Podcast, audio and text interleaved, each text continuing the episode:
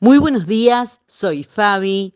Que Dios te bendiga y te cuide siempre. Que Dios te mire con agrado y te muestre su favor. Que te mire con agrado y te llene de paz.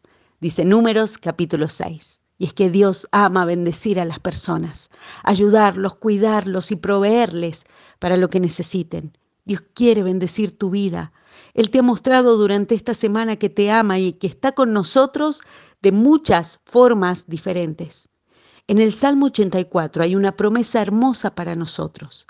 Allí dice, hay gozo y bendición para quienes reciben su fuerza del Señor, no de ninguna otra cosa, no de ninguna otra persona, sino de Dios.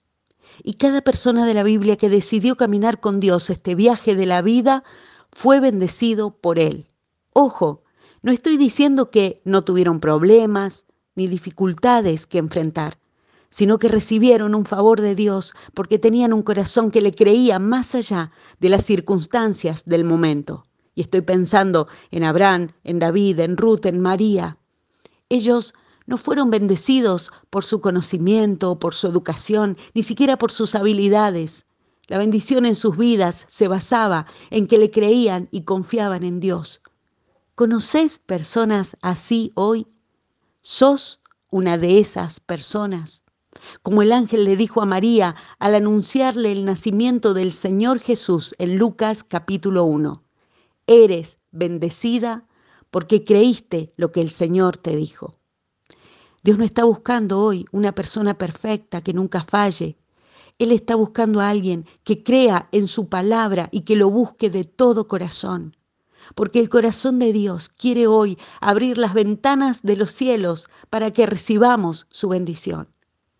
¿Qué pasaría en tu vida si decidieras hoy confiar en que Dios te ama?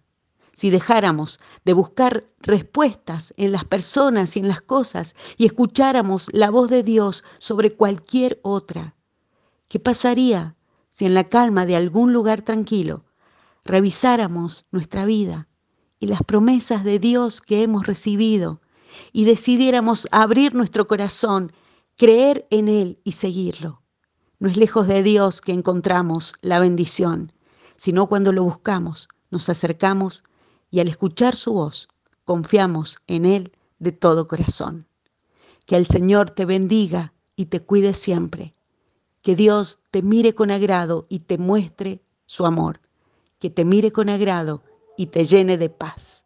Que así sea en su nombre. Amén. Bendecido fin de semana para todos.